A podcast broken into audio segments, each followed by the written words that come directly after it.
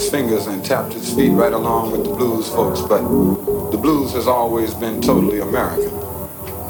As American as apple pie. As American as the blues. As American as apple pie. The question is why? Why should the blues be so at home here?